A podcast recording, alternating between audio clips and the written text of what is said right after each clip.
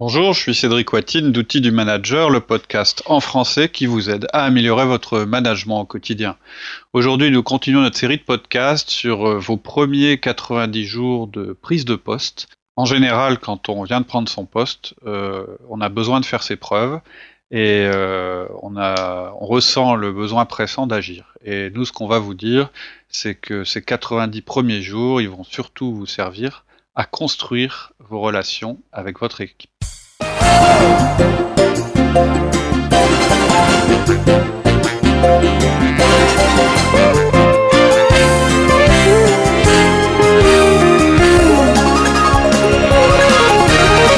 Bonjour Laurie. Bonjour Cédric. On continue notre série de podcasts sur les 10 premiers jours euh, dans un poste. Ce les 90 premiers jours. Euh, pardon, les 90, les 90 premiers jours dans un poste, c'est-à-dire euh, ce qu'il faut faire et pas faire pendant les trois premiers mois d'une prise de fonction et en particulier une prise de fonction où il y a du management. Euh, on vous a fait la dernière fois un résumé et cette fois-ci on va vous parler des euh, relations. Je pense que ça vous étonnera pas qu'on commence par ce sujet. Euh, puisqu'on a fréquemment dit sur nos podcasts que plus vous allez avancer dans votre carrière et plus les relations que vous allez nouer, la qualité de la communication que vous allez développer seront importants. Et dans ce domaine-là, il vaut mieux commencer tôt. Hein. C'est-à-dire que plus vous allez avancer dans votre carrière, moins euh, l'important pour continuer de progresser, ça sera vos compétences, euh, je dirais, techniques ou de vendeur, etc. Ça, vos compétences de contributeur personnel seront importantes. Et plus la qualité de vos relations, de votre réseau et de la manière dont vous euh, managez les personnes, plus elles seront importantes. Alors vous êtes peut-être quelqu'un de réservé, de timide, et il n'y a aucun mal à ça. Mais vous devez garder à l'esprit que les résultats euh, que vous produisez, vous, ne suffisent pas. Euh, et même les résultats que vous pourriez réussir à faire produire à votre équipe ne suffisent pas. Il faut à la fois les résultats et les relations. L'un doit aller avec l'autre.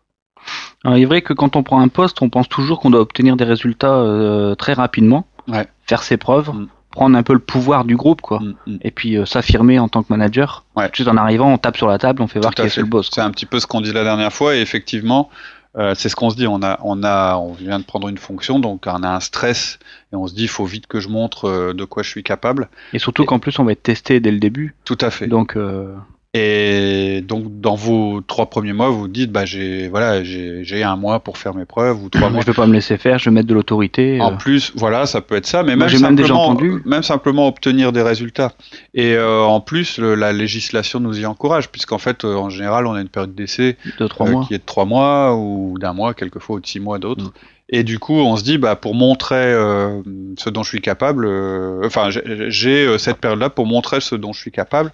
Et donc, on se dit, il faut que je fasse mes preuves, et cette expression veut bien dire, preuve, c'est quelque chose en général qui est chiffré, et donc on veut obtenir du résultat tout, de suite. Et pour obtenir du résultat rapidement, il faut agir vite. Pour agir vite, on met le relationnel au second plan. Et euh, on se dit, bah, on fait pas d'omelette sans casser deux. Et nous, on vous dit l'inverse. Nous, on vous dit exactement l'inverse. C'est-à-dire qu'on vous dit, il faut construire vos relations pendant vos 90 premiers jours, parce qu'à moins d'obtenir des résultats phénoménaux, ce qui est peu probable en 90 jours, vous allez avoir besoin des autres. Et pour que les autres vous aident, vous suivent et vous soutiennent, vous devez absolument construire votre relation avec eux.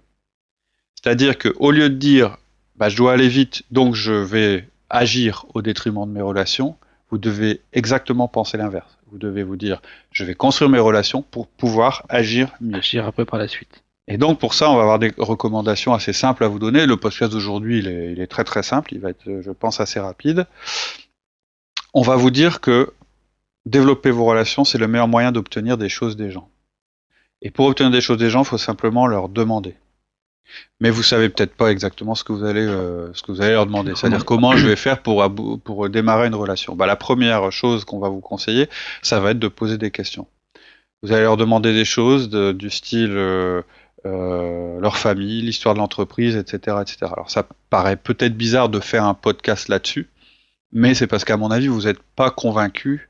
Enfin, c'est pas évident de vous convaincre qu'il faut commencer par ça. Parce qu'on va pas parler de professionnels. On va, on va, on va parler un petit peu. On va parler de, leur environnement. Effectivement, il y aura, voilà, il y aura d'autres choses. Et surtout, on va pas euh, vous donner euh, des On va pas vous dire de faire un plan d'action, par exemple. Ce qui pourrait être logique. Bah, j'arrive, je fais mon plan d'action. Non, nous, on va vous donner votre plan d'action personnel pour construire votre communication. Donc, en gros, il y aura trois points à ce podcast. Très simple. Le premier point, c'est demander, poser des questions. Le deuxième point, c'est qu'est-ce que je vais demander? Euh, On va vous dire, bah, vous allez poser des questions sur la famille, sur l'historique dans l'entreprise, sur les relations avec les autres et sur l'expertise. Et le troisième point, très simple aussi, c'est qu'il faut prendre des notes pour ne rien oublier. D'accord. Donc le premier point, demander. Oui. Alors, vous allez sûrement vous dire que c'est pas évident d'obtenir des informations des gens. Euh, selon votre profil, ce sera plus ou moins évident pour vous euh, d'aller voir quelqu'un, de lui poser des questions. Pourtant, c'est des questions naturelles. C'est-à-dire que si vous les posez pas, parce qu'on a toujours l'impression de rentrer dans l'intimité des gens. Voilà, c'est toujours la crainte, euh, c'est ce qu'on nous dit. C'est pas mon rôle. D'abord, bah ça va être bizarre. J'arrive, je suis nouveau, et je commence à rentrer dans l'intimité des autres. Moi, moi, je j'ai un peu une position inverse. Je me dis que si vous posez pas ces questions, c'est le contraire ce qui va, qui va se passer. On va penser que vous vous intéressez pas aux autres.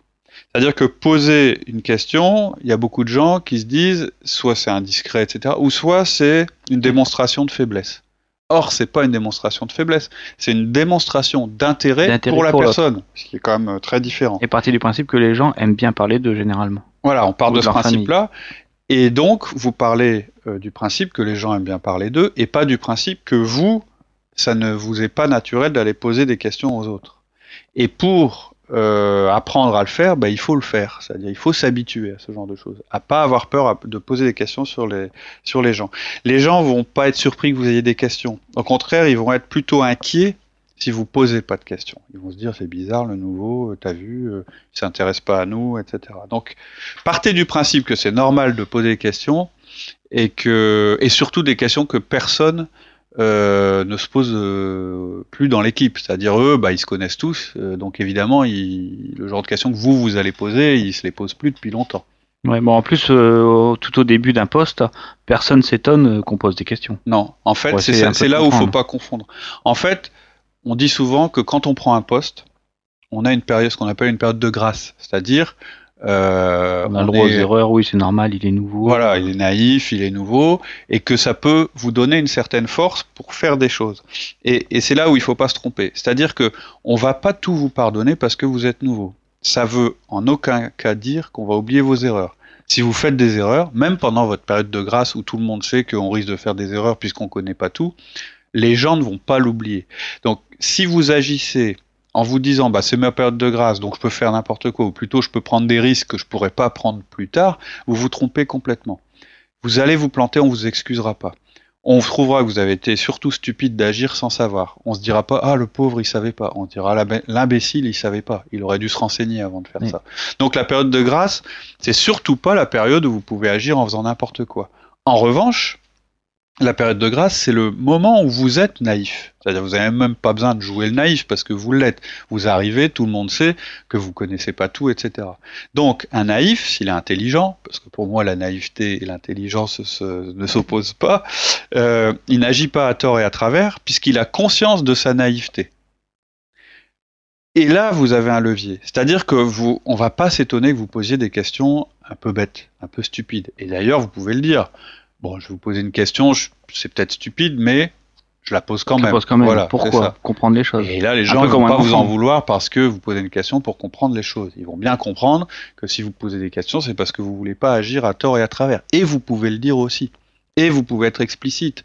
Oui, bah j'aimerais bien qu'on fasse un peu plus connaissance, etc. Tu vois, on se connaît pas, j'arrive. Euh, c'est la manière de faire. Comment ça fonctionne dans l'équipe, comment vous avez l'habitude de, de travailler. Tout à fait.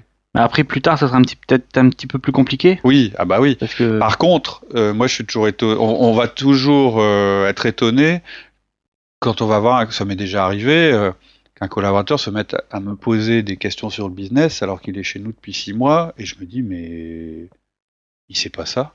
C'est-à-dire que si vous les posez pas maintenant, toutes ces questions personnelles, business, etc., qui sont un peu les questions naïves qu'on pose pendant la période de grâce, ça va être très dur de les poser plus, plus tard. Ça va être encore plus dur si vous avez fait des bêtises en arrivant.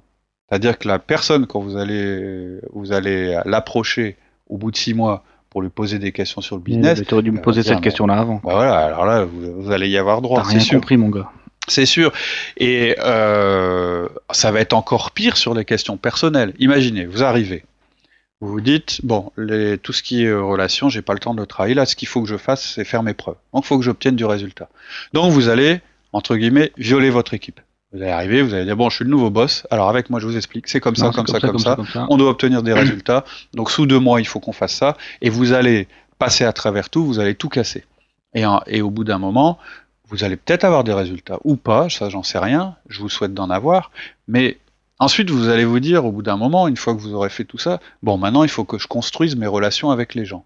Et donc, après les avoir violés, après ne pas les avoir écoutés, après avoir fait des choses sans analyse, vous allez les voir et vous allez dire euh, Tiens, en fait, t'es marié, euh, toi, d'accord, et tes enfants font quoi? Les mecs, ils vont vous voir arriver à 15 km, et là, ils vont vous shooter, ça c'est sûr. Ils vont parler entre eux, vous allez dire T'as vu le mec, il arrive, il nous écoute pas, il fait n'importe quoi, puis maintenant il essaye de se racheter. C'est comme ça. Et là, ils vont se dire que vous êtes faible.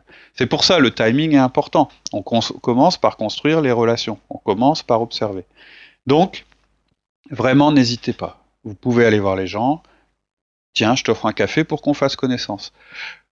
Vous savez à la fois euh, où vous allez vous asseoir et commencer à demander à quelqu'un de faire quelque chose pour vous. Ça vaut mieux que vous le connaissiez bien. C'est-à-dire si vous allez le voir en lui demandant quelque chose directement, en disant bah toi comme tu travailles pour moi, euh, tu vas faire ça et puis c'est tout, vous aurez de moins bons résultats que si vous avez pris un petit peu de temps avec la personne pour créer la relation. Et n'ayez pas peur d'avoir l'air curieux. Ça veut juste dire que vous vous intéressez à eux. Soyez simple dans vos questions. On va vous donner des exemples hein, dans le podcast, mais le but c'est pas non plus de tout savoir et de tout orienter pour vos objectifs. Le but, c'est de mieux se connaître. C'est pareil, si toutes vos questions, si vous êtes une mitraillenne à, questions, vous allez aussi euh, inquiéter les gens. Et surtout, ils vont aussi vous voir arriver de loin. Le but, c'est pas de les tromper. Le but, c'est d'être sincère quand vous faites connaissance avec eux. Ils savent bien que vous faites connaissance avec eux parce que vous voulez mieux les connaître et parce que vous voulez. Ils savent bien que vous êtes là pour obtenir des résultats, pour collaborer avec eux, etc. Vous pouvez même leur dire ça dépend des gens, mais il y a des gens, vous allez les voir, vous allez commencer, vous allez commencer à poser des questions, vous allez sentir que vous pouvez dire, bah avant de commencer à vraiment travailler ensemble, il faudrait peut-être qu'on fasse connaissance. Mais si ni plus ni moins qu'une présentation, quand on arrive dans un nouveau groupe, euh, avec des amis ou n'importe dans n'importe quelle situation, mmh. la première des choses, c'est qu'on se présente. Tout à fait. Donc c'est exactement. On se présente et on s'intéresse aux, aux, autres. Mmh. Voilà. Donc euh, vous allez avoir des questions du genre est-ce que tu peux m'en dire plus sur ton rôle dans, dans l'équipe? Est-ce que tu peux clarifier pour moi un point? Euh, est-ce que ton travail est complémentaire à celui de Gilles ou vous faites la même chose euh, Ou bien des questions, euh, Jean a l'air sympa, tu le connais, euh, tiens, mais il a des enfants, Jean, ou pas, etc. On va y revenir. Mais là où je veux insister, c'est là dans la manière de demander, vous écoutez les réponses. Vraiment. Il ne faut pas que dans votre tête, ça soit, bah, je lui pose cette question-là parce qu'après je vais faire ça, et puis je vais exploiter cette information de telle manière. Soyez une éponge. Voilà. Écoutez-le. Vous posez une question, vous lancez la personne, et puis après, c'est elle qui guide, c'est elle qui vous dit ce qu'elle a envie de vous dire ou pas envie de vous dire. Là, c'est vraiment la phase demandée, quoi. Ouais, et en fait, et en plus, vous allez remarquer qu'il répond plus volontiers et qu'il répond pas. Vous allez demander davantage à ceux qui sont plus ouverts. C'est pas parce que quelqu'un vous répond pas, que vous allez forcer la porte. Au contraire. Ok, vous notez. Ah ok, donc lui, faudra encore travailler plus pour créer la relation. C'est que la relation se crée mais pas. Justement, en communication euh, avec quelqu'un de réticent, plus vous allez pousser pour ouvrir la porte, et plus il va pousser à l'inverse. Il va freiner. Donc, attendez de mieux le connaître et euh, focalisez sur les gens qui parlent plus facilement au début. Même pour vous, ce sera plus facile. Vous posez des questions pour développer la relation avec les autres. Donc, vos questions, elles vont quand même être orientées dans cette direction et pour comprendre les sujets sur lesquels vous allez pouvoir élaborer. C'est ça qu'il faut retenir. Là, vous êtes une éponge. Vos questions, elles sont pas déjà orientées plan d'action, etc. C'est même pas, tiens, si tu pouvais tout changer dans cette boîte, tu ferais quoi? Elle viendra, cette question. Mais aujourd'hui, non. Ce qui vous intéresse, c'est qui vous avez dans votre équipe, personnellement. Pas que les compétences, mais qui? C'est qui? Euh, Laurie, c'est quoi? C'est quelqu'un qui est marié, qui est pas, marié, etc. Comment il fonctionne Quel est Voilà, euh, vous vous imprégnez de la personne. Comment je vous n'êtes pas en train déjà de la diriger ou de la changer. On essaie de comprendre, on mesure. Alors ok, donc là c'est la phase demander, mais donc si on, qu'est-ce qu'on demande exactement? Alors ce qu'on demande, il y a euh, en gros euh, quatre domaines des questions sur sa famille, sur son historique, sur ses relations avec les autres et sur ses expertises. Sur son expertise. La famille, c'est peut-être un peu personnel. Alors, on en revient, mais En même temps, délicat, quoi. La famille, c'est souvent, et dans une énorme majorité des cas, le sujet le plus important pour les gens. Plus que le travail. Euh, donc vous allez leur demander s'ils sont mariés, s'ils sont des enfants, s'ils ont des enfants, les prénoms des enfants et leur centre d'intérêt. C'est ça que vous allez essayer de savoir.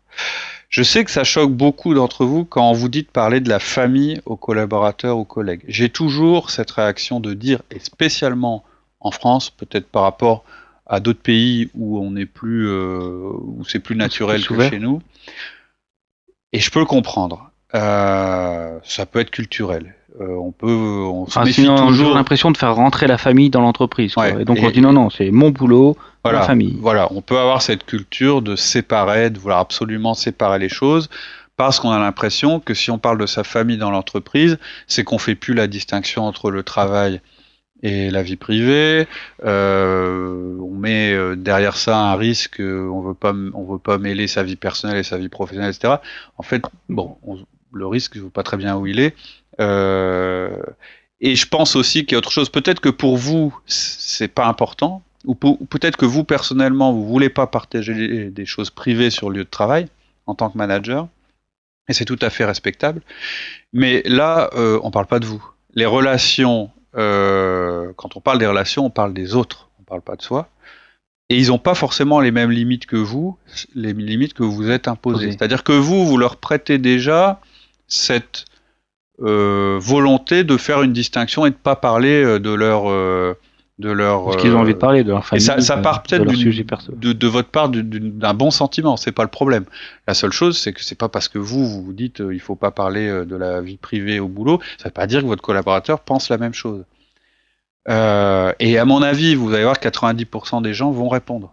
Et s'ils veulent pas répondre, ils vont vous le dire. Faites leur confiance. Oui, non, non de parler pas de ma famille ou. Euh, voilà, c'est ça. Non, mais euh, ou ah, ils vont peut-être même pas vous le dire, mais vous allez bien le sentir qu'ils sont qu'ils veulent qu'ils s'ils changent de sujet. Voilà. Et il y a la manière de, le dire. si, si, vous avez dit, bah moi, j'ai envie de mieux vous connaître. Euh, euh, vous, vous, êtes marié, vous avez des enfants, euh, j'ai des choses qui m'intéressent, etc. Même en entretien de recrutement, c'est des questions sur lesquelles je me, je me rends compte. Beaucoup de, de, de personnes sont réticentes, alors que c'est important. Pour connaître quelqu'un, euh, c'est intéressant de savoir ce qui vit à côté du boulot. Alors pas forcément dans le détail, mais c'est des informations. comment organiser un petit peu sa vie personnelle, oui, par rapport. Et alors vous leur demandez pas non plus de vous décrire leurs problèmes de couple, hein, on est bien d'accord. c'est après vous laissez les gens parler, vous posez la question. Je dis vous posez la question, vous leur laissez la chance d'en parler. S'ils n'ont pas envie d'en parler, ils en parleront pas. Donc premier point, donc on parle de la famille. Deuxième point, on parle de l'historique dans l'entreprise. Ça c'est peut-être des sujets plus faciles. Ouais, c'est plus. les gens vont se sentir plus à l'aise, ils vont. Oui, oui, tout à fait. Euh, alors, les points que je vous donne, ils sont pas forcément totalement à prendre dans l'ordre où je vous les donne. Ça va dépendre de la personne que vous avez en face. sujet abordé. Peut-être que quelqu'un, vous allez plus facilement démarrer par son historique dans l'entreprise, et puis euh, euh, il va vous donner deux, trois, euh, je dirais, indices qui vont vous permettre de rebondir et puis d'aborder des sujets plus personnels. Mais les questions, ça va être des questions du style, bah, ça fait combien de temps que tu es ici? Euh, Tiens, c'était ton premier poste ou tu as eu d'autres postes avant? Euh, Tu as déjà travaillé avec d'autres d'autres managers avant de travailler pour moi? Ou bien est-ce que tu as toujours travaillé pour Jean, etc., etc. Et à travers ça, vous allez, par exemple, si vous dites, bah non, avant, euh, j'ai vécu, euh, j'ai vécu en Espagne où j'avais un poste, et je dis, ah bon, bah, alors ta femme et tout ça, tes, tes enfants, ils t'ont suivi. Ah bah non, mais je suis pas marié, moi. Ah bon, d'accord, t'es pas marié. Voilà, vous allez, ça vient naturellement. C'est juste une conversation, quoi. Hein.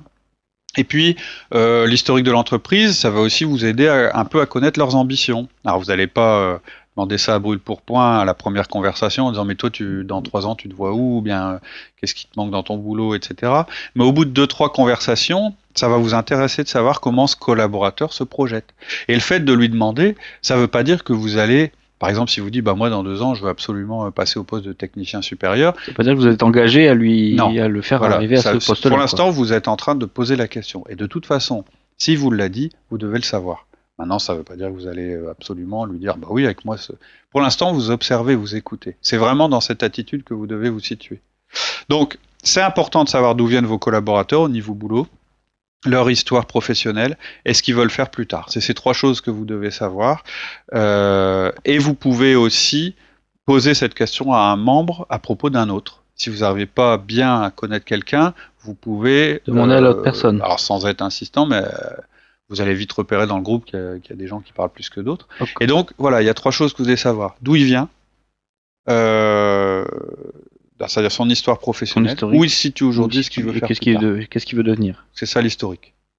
Est-ce qu'on peut aussi parler donc des relations avec les autres? Mais ça, c'est peut-être un sujet un petit peu plus sensible. Ouais. Vont peut-être avoir euh, une question où vont se dire attends, je vais faire de la délation. Oui, alors. Commencer à parler sur le dos de mes. Ouais. Mais voilà, si c'est ça les 1 à 1, euh, ils commencent à me demander un petit peu. Clairement, vous n'allez pas commencer par ça. Vous allez attendre d'être en confiance et surtout de repérer à qui vous pouvez poser ce genre de questions. En fait, quand vous allez observer les gens, euh, vous allez déjà avoir pas mal d'informations sur le sujet. Dans une réunion d'équipe, vous allez vite voir qui soutient qui et qui soutient pas un autre. Vous allez, euh, en général, ça se voit. Hein. Euh, alors c'est pas toujours évident, euh, parce que quand, quand quelqu'un, si quelqu'un se met à parler et qu'un autre lève les yeux au ciel, vous allez vite comprendre que ces deux-là, euh, ils peuvent pas s'entendre. Pas forcément une super relation, mais il y a des petites choses qui appuient qui, qui demandent de l'aide à qui, euh, qui déjeunent avec qui. Euh, c'est-à-dire que vous allez pouvoir parler des relations qu'ils ont avec les autres, mais avant d'en parler directement, en observant, vous allez déjà avoir beaucoup d'informations. Qui se retrouve à la machine à café euh, il y a tout, en fait, c'est un tas de relations qui sont pas écrites. C'est-à-dire, vous avez certainement un organigramme qui dit que ben, le patron de machin c'est lui et qu'eux travaillent ensemble. Et puis en fait, vous allez vous rendre compte, et c'est ça qui est le plus important dans l'entreprise, bien plus que l'organigramme que le service RH a réalisé parce que ou le service qualité parce qu'il faut bien rendre un, organigramme, Vous allez vous rendre compte, bah non, euh, les commerciaux, euh, en fait, euh, il, y a un mec qui il est commercial, pourtant il mange jamais avec les commerciaux, il mange toujours avec les techniciens. Lui, comment ça se fait? Il a sûrement un rôle qui est différent. Et puis, vous allez peut-être euh, vous rendre compte qu'un de vos collaborateurs connaît très très bien un gars important dans l'équipe d'à côté. Euh, Pierre, euh, c'est vrai qu'il est tout le temps au service technique. Tiens, bah, c'est intéressant. Peut-être il fait la route avec un tel. Voilà, exactement. Les gens qui arrivent en même temps le matin, qui prennent le café ensemble. Tout ça, il faut absolument que vous, que vous le sachiez, que vous le notiez. C'est aussi, voire plus important que l'organigramme. Vous devez avoir votre petite carte des relations qu'il y a entre les gens. Bah c'est vraiment ça, on va appeler ça l'organigramme fonctionnel. Euh, Alors c'est l'organigramme euh, affectif ou, non écrit, ce que vous voulez, mais quelque part, euh, ça vous devez, vous devez, vous devez avoir cette petite cartographie dans votre tête. Parce qu'en plus, à travers les relations que vous allez voir, vous allez voir aussi vous comment vous allez devoir vous positionner à l'intérieur de ce système.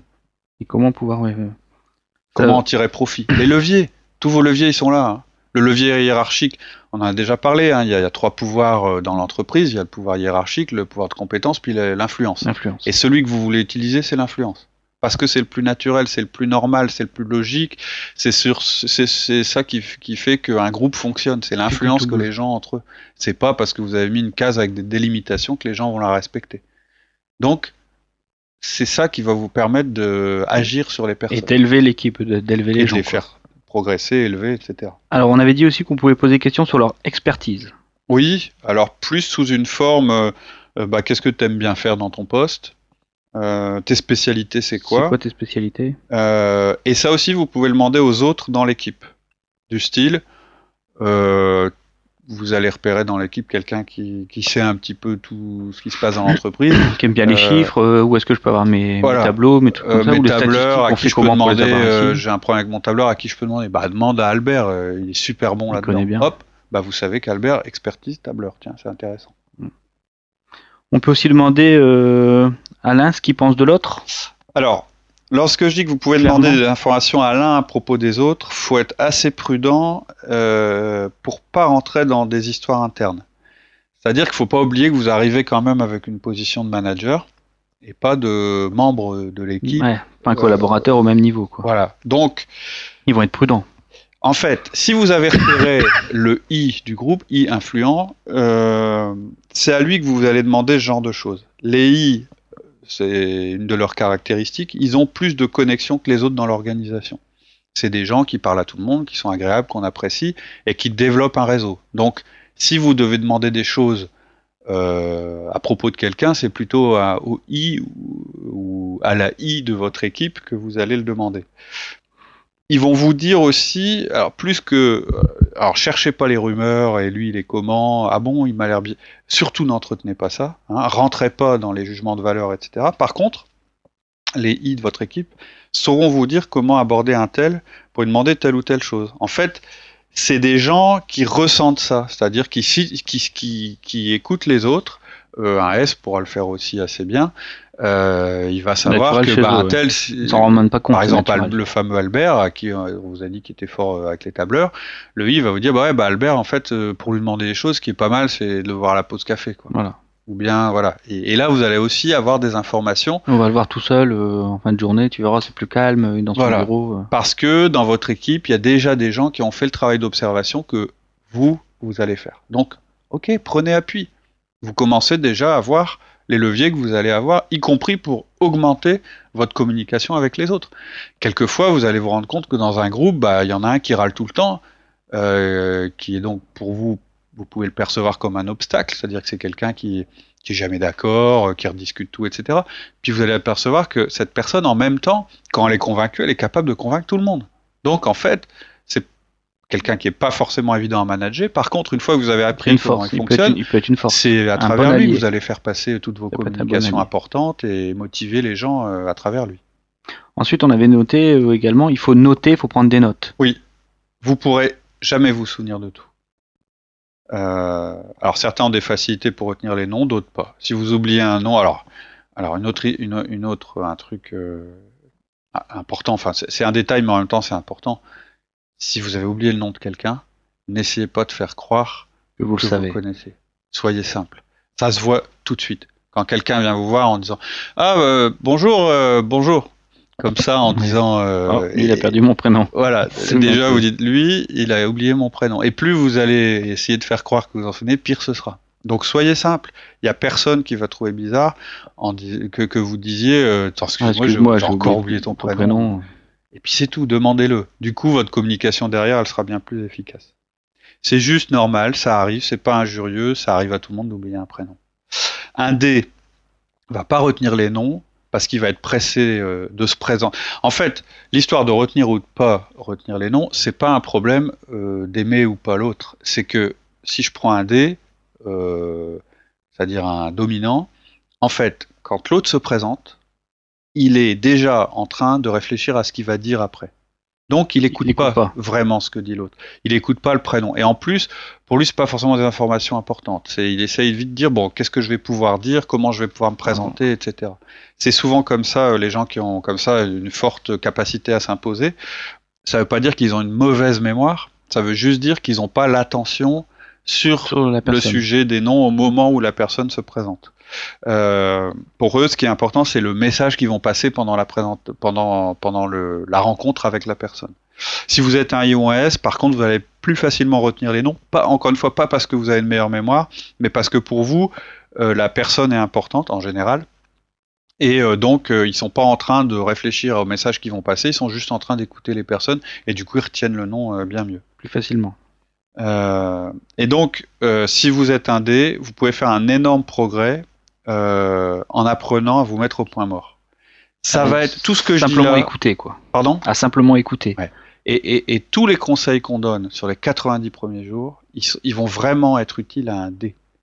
Parce que 90 jours sans obtenir de résultats, sans faire d'action révolutionnaire, sans, euh, changer les choses, le panier de crabe ou taper dans la fourmilière ou, secouer le cocotier, euh, ça va être très dur. Et pourtant, c'est les dés qui ont le plus à apprendre de ça, pour les raisons que j'ai évoquées. Écoutez, pas seulement pour le cas où on vous présente quelqu'un, mais dans toutes les situations où vous pourrez apprendre des autres. Donc juste pour revenir sur le sujet des notes, oui, il faut tout noter. Les prénoms des enfants de vos collègues et de vos collaborateurs. C'est la chose la plus importante pour eux. Notez-le. C'est pas ridicule d'avoir un petit papier et rapidement vous dites ah oui c'est vrai lui euh, son fils il s'appelle euh, Albert, il s'appelle Aurélien et pas Émilien etc etc. Ah oui non l'aîné c'est celui-là etc. Alors notez pas les âges, notez l'année de naissance. C'est-à-dire qu'au moment où le gars vous dit bah oui, oui, mon enfant, il a 5 ans. Notez pas 5 ans, euh, parce que l'année prochaine, ça aura changé. Donc, euh, notez 2011. Ça va, ton garçon de 5 ans Bah ouais, ouais, il vient de passer euh, son bac. Voilà, c'est ça. euh, et donc, notez les choses. Alors, pourquoi on vous dit de noter les choses? La première chose, c'est que vous, vous arriverez jamais à tout retenir. Enfin, il y a peu de chance. Ça vous permet de relire les notes régulièrement. Par exemple, tout à l'heure, je parlais du réseau informel. votre organigramme, vous l'avez sur papier. Il est donc noté. Donc vous l'avez enregistré de cette manière-là dans votre tête. Si vous n'avez pas fait le même organigramme, c'est-à-dire des petits ronds avec les personnes et puis des flèches, etc., vous allez avoir du mal à l'intégrer. Et en plus, ce sera toujours intéressant de reprendre vos notes dans un an et de vous dire tiens qu'est-ce qui a changé? Qu'est-ce qui a changé? Est-ce que les connectiques ont changé? Qu'est-ce que j'ai vu quand j'avais mon regard neuf? Qu'est-ce que j'ai appris euh, depuis? Euh, Qu'est-ce que j'aurais pu éviter euh, en sachant ce que je savais, etc., etc. Donc oui, il faut prendre des, notes. Alors pas devant les gens. Enfin, informel. En un, si vous êtes en train de prendre des notes, mais bon, si vous êtes à la cafette en train de boire un café et, et que le gars est en train de vous raconter euh, son divorce, sortez, etc. sortez pas, votre calepin. Non, évitez. Voilà. Ok. Eh ben, merci pour ces conseils. Voilà. La prochaine fois, euh, on vous parlera à nouveau des 90 jours et on vous parlera des relations avec votre boss. Merci beaucoup. À bientôt. Bonne semaine. Au revoir. Au revoir.